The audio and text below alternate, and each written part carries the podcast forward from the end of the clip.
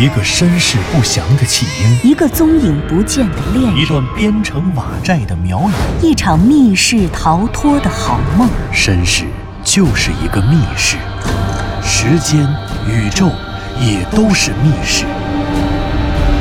既然逃出去了，就别再回来，再回来。请听长篇小说《望山没有南风向》。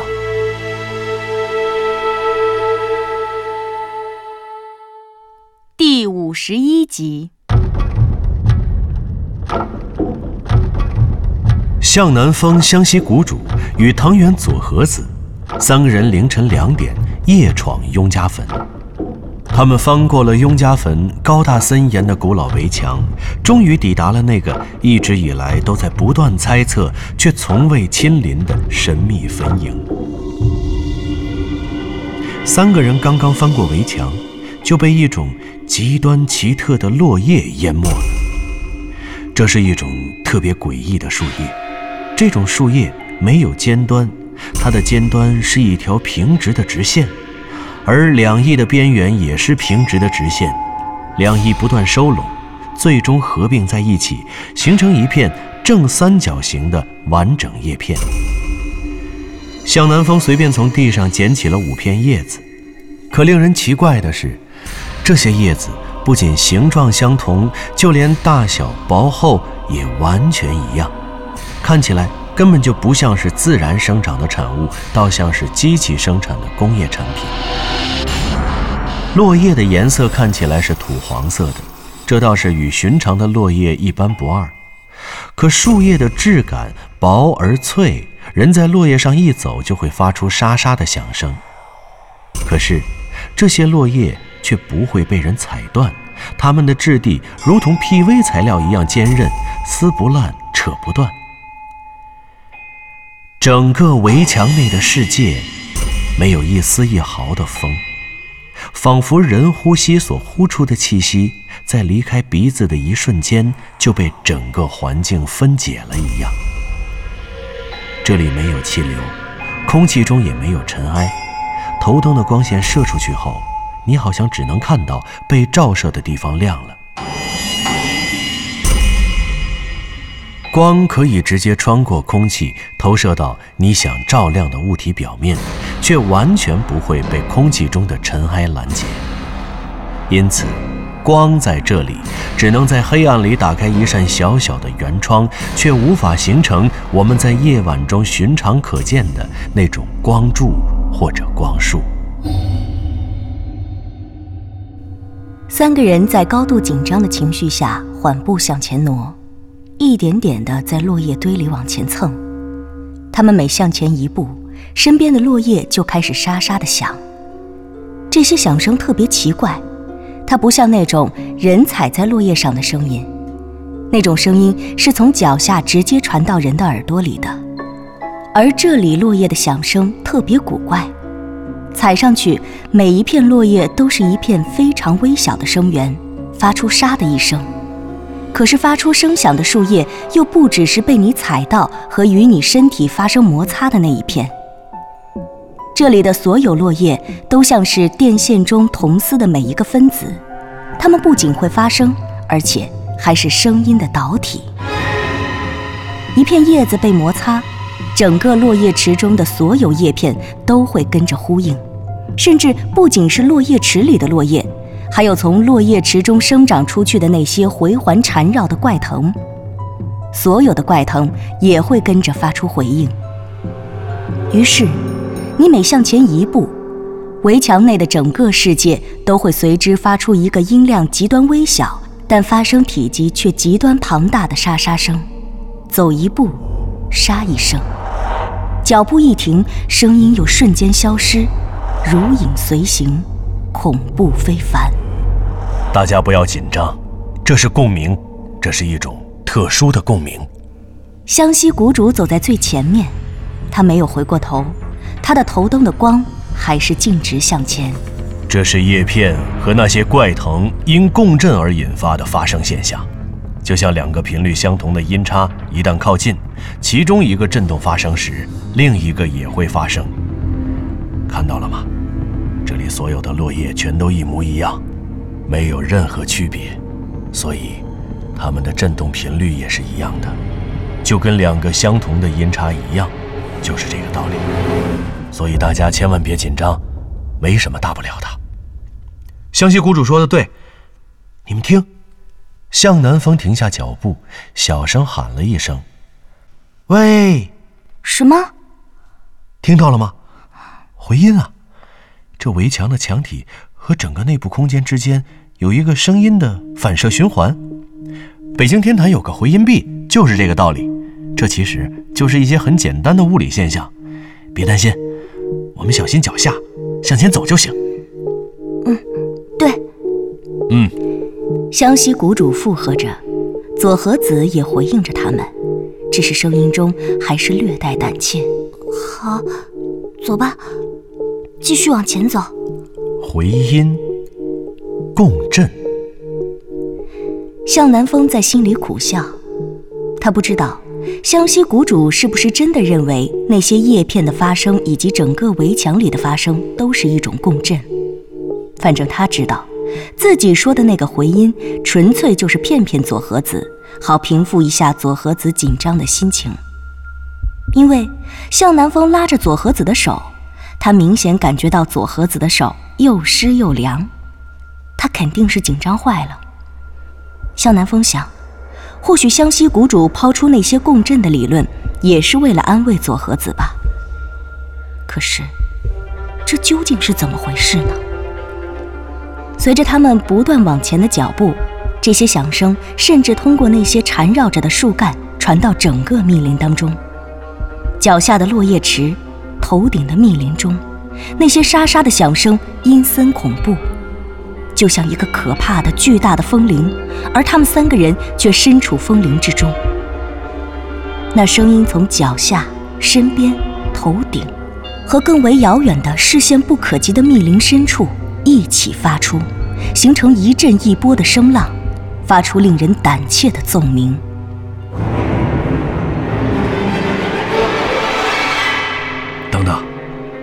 你们快看，前面是什么？向南风和左和子顺着湘西谷主的头灯照射的方向看了过去，在茂密的怪藤林中，在藤的茎干与茎干之间。大量的树叶不知何故，仿佛被人推开，那密林之中闪出了一小块空地。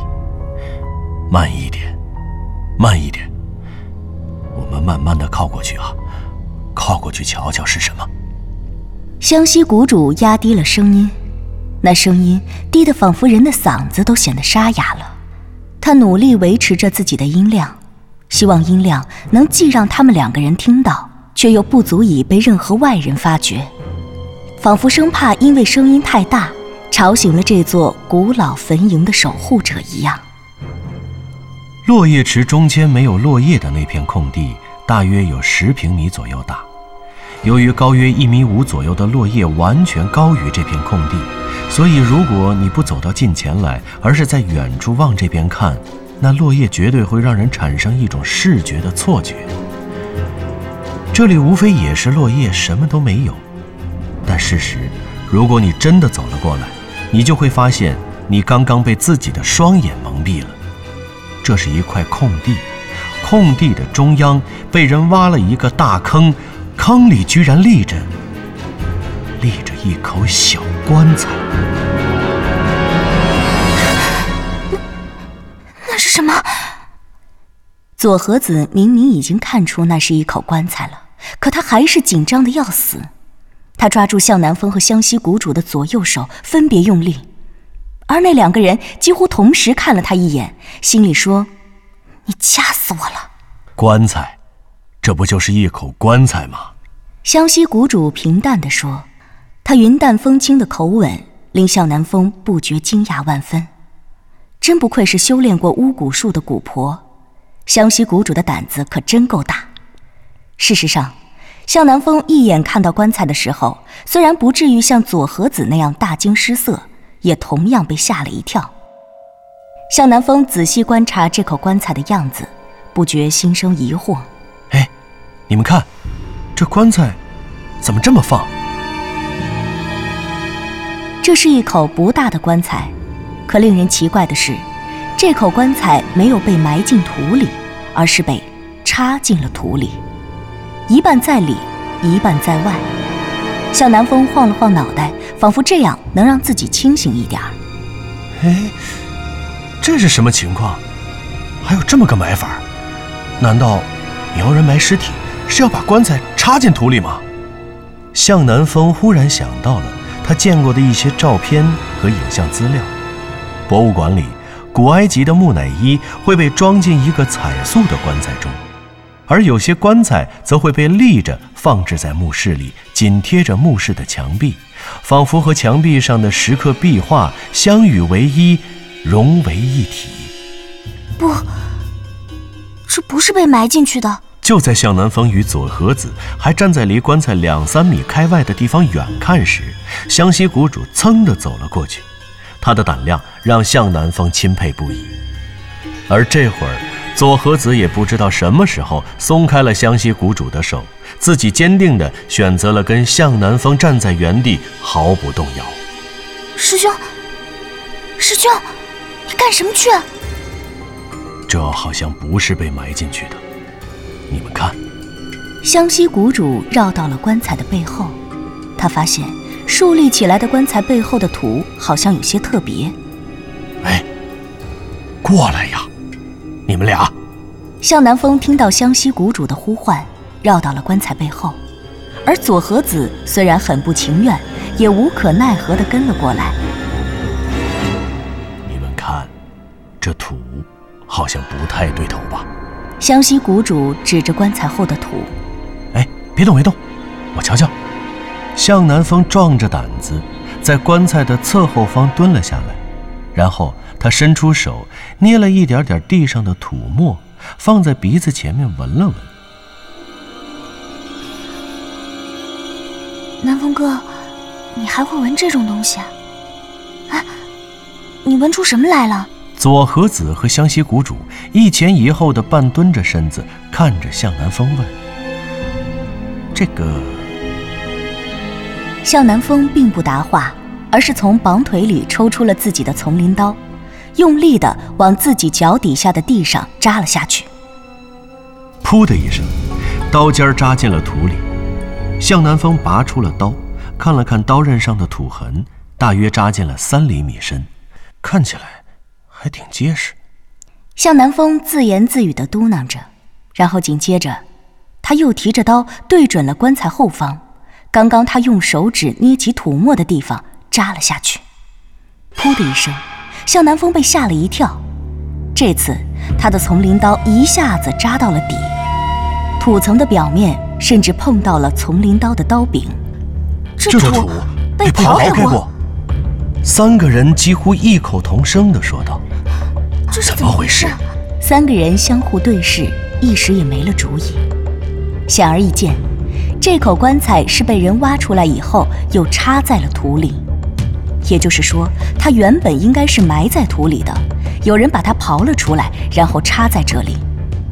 众人仔细观看这口棺材，它是一口很窄的小棺材，露在外面的长度大概有将近一米长。但是超出土层大概十厘米左右的地方，在棺材底部，也就是现在朝正后方的地方，有一根横亘在棺材中间的木条，与棺材顶部同长。这应该是位于棺材中央，用于稳定结构的一根木条。它起到的作用，就像是传统中国建筑中栋梁的那个洞。那么，如果从这个角度来看，这口棺材的长度。应该也就是一米七左右。左和子，我猜这棺材跟你差不多高，你信吗？师兄，你可不可以不拿我跟棺材比身高啊？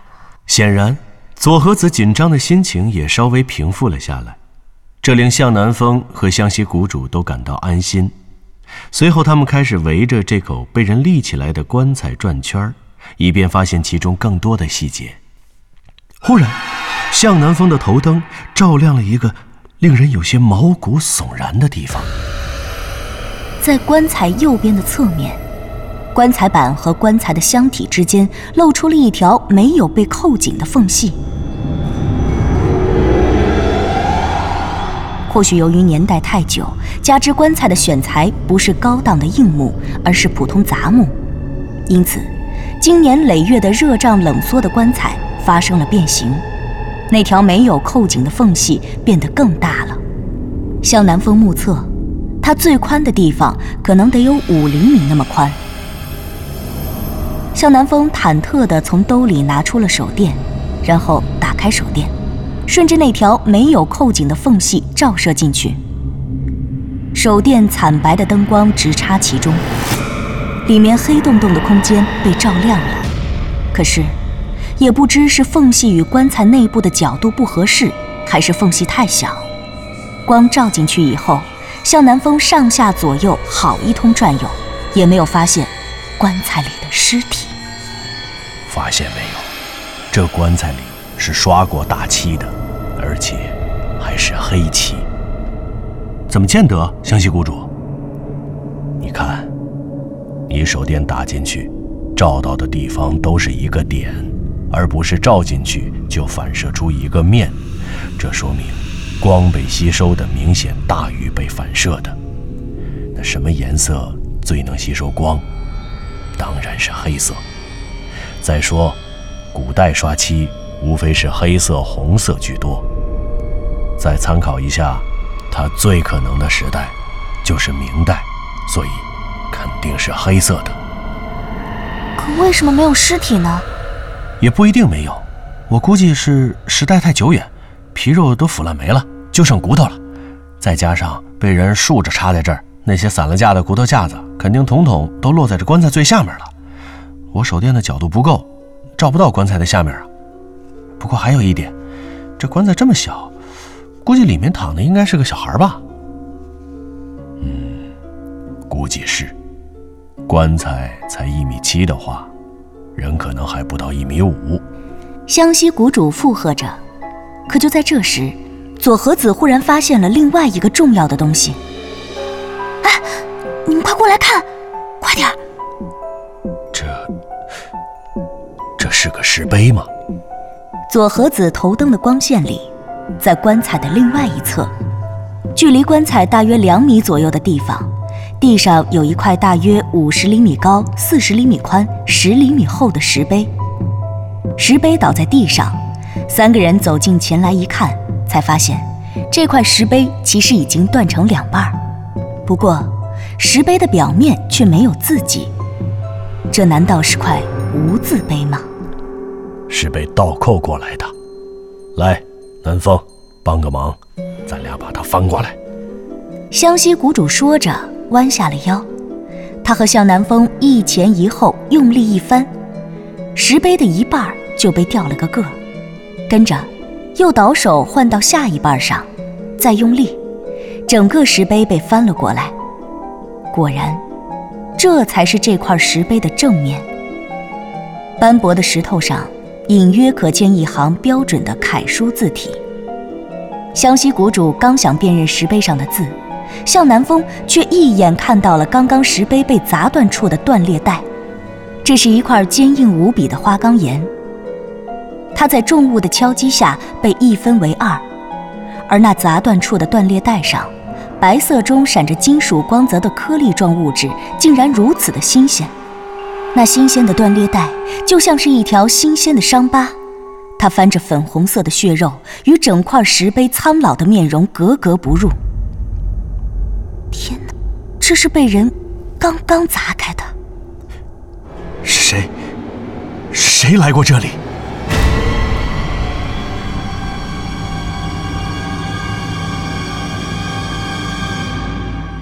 您刚刚听到的是长篇小说。望山没有南方向，作者刘迪川，演播杨静、田龙，配乐合成杨琛，制作人李晓东，监制全胜。